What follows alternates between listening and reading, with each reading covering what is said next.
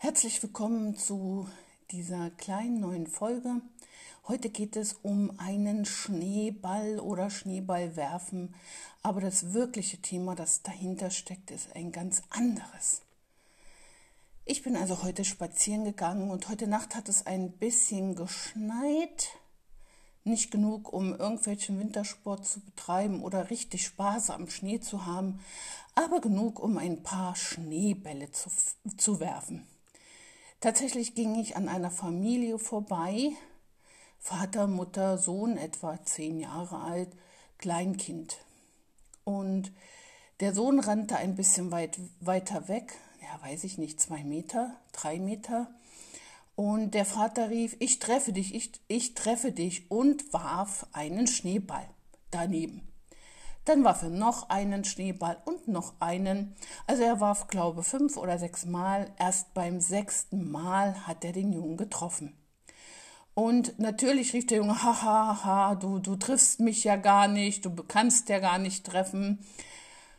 Und da sagte der Papa, rief der Papa, komm, wir tauschen die Rollen. Und das haben sie auch getan. Der Vater stellte sich an die Stelle, wo vorher der, der Sohn gestanden hat, und dann begann der Junge mit den Schneebällen zu werfen. Aber bevor der Junge anfing, die Schneebälle zu werfen, stellte sich der Vater hin und sagte, Du triffst mich ja eh nicht. Aha.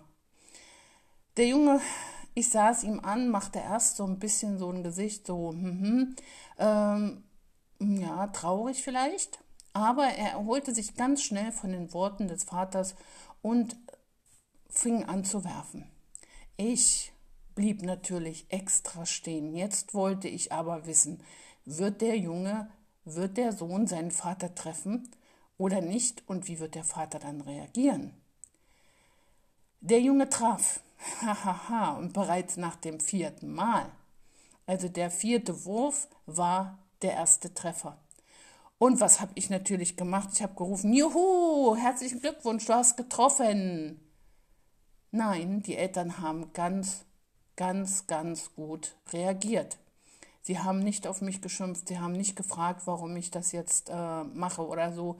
Nein, die Mama hat daraufhin auch gerufen, Juhu, du hast getroffen. Der Sohn hat sich wahnsinnig gefreut und der Vater war ganz entspannt dabei. Und das hat mir sehr gefallen.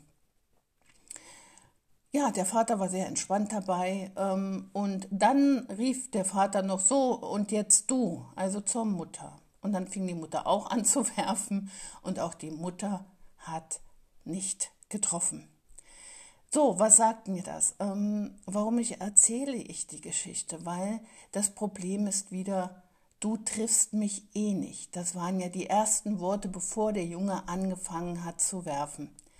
Das war auch der Punkt, warum ich stehen geblieben bin.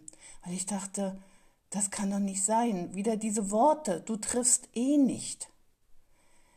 Das, das ist doch kaum zu glauben, aber das ist eben, das ist so in unserem alltäglichen Leben ver, äh, verankert. Dieses, das kannst du nicht, du triffst eh nicht, du, du, du bist zu schwach dafür, du schaffst das nicht. Immer wieder, überall immer du triffst nicht, du kannst das nicht. Ja, und was macht das mit den Kindern? Was macht das mit den Menschen, die das immer wieder hören? Das kannst du nicht, du triffst nicht.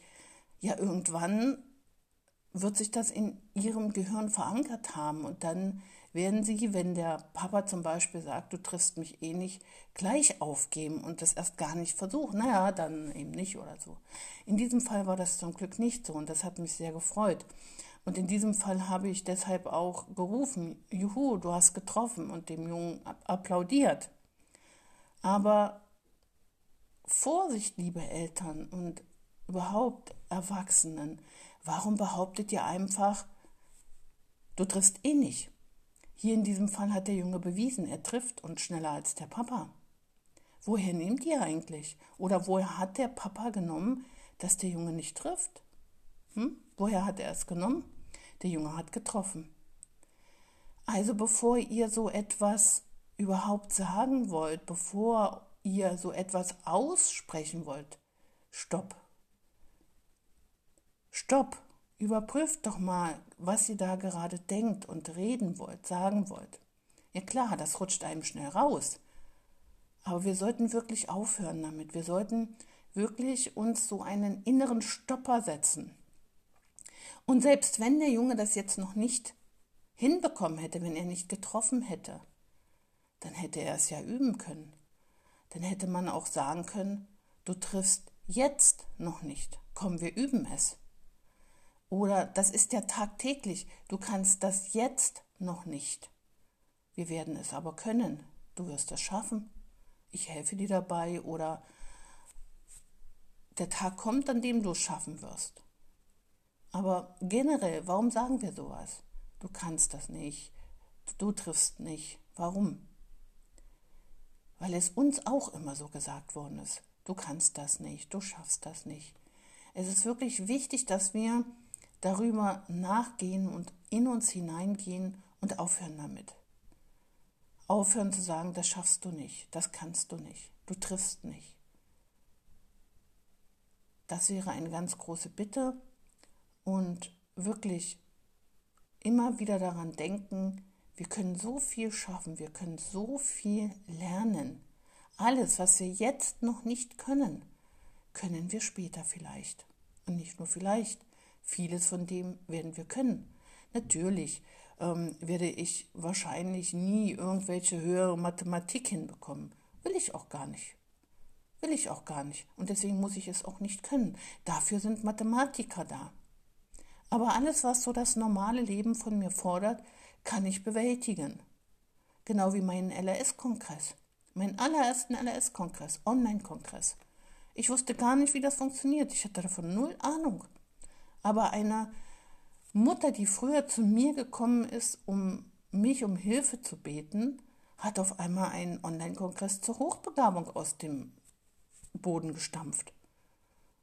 Und da war für mich klar, ja, wenn die das kann, kann ich das auch. Ich wusste nichts. Ich wusste auch nicht, was für eine Herausforderung das wird, wie viel Neues ich dafür lernen musste. Aber ich habe gedacht, na, wenn die das kann, kann ich das auch. Was ich damals noch nicht konnte, kann ich jetzt. Natürlich bin ich da immer noch nicht in allen Dingen perfekt. Muss ich aber auch nicht. Es gibt ja auch da viele Menschen, die da viel besser sind als ich. Für mich sind die Inhalte so wichtig, ich will sie in die Welt bringen. Also mache ich einen Online-Kongress. Und alles, was ich nicht hinbekomme, da lasse ich mir helfen. Oder was sehr viel Zeit in Anspruch nimmt, da lasse ich mir helfen. Aber irgendwie wusste ich, Online-Kongress, das schaffe ich. Und dann habe ich es geschafft. Und jetzt mache ich den fünften LS-Kongress. Hören wir doch auf, immer zu sagen, das schaffst du nicht oder das schaffe ich nicht. Hören wir auf damit und machen uns selber einfach kaum noch Gedanken darum, sondern gehen es an. Natürlich muss man auch manchmal Hilfe in Anspruch nehmen, aber das ist auch nicht schlimm. Wie gesagt, es gibt für alle Spezialisten, für alles und ich muss auch nicht alles können. Aber wir müssen aufhören, unseren Kindern zu sagen, das schaffst du nicht, du triffst nicht, das kannst du nicht, das wirst du nie können. Damit müssen wir bitte, bitte aufhören. Weil das zerstört oft Kinder. Nicht immer, klar. Manche haben schon so viel Selbstbewusstsein, Selbstvertrauen, dass sie das nicht zerstört. Aber wie viele Kinder, Jugendliche gibt es, die nicht mehr an sich glauben? Die zerstört wurden von solchen Worten oder von Noten oder was auch immer. Unsere Kinder brauchen Bestärkung. Sie brauchen Menschen, die an sie glauben. Und das ist das Wichtigste in unserem Leben.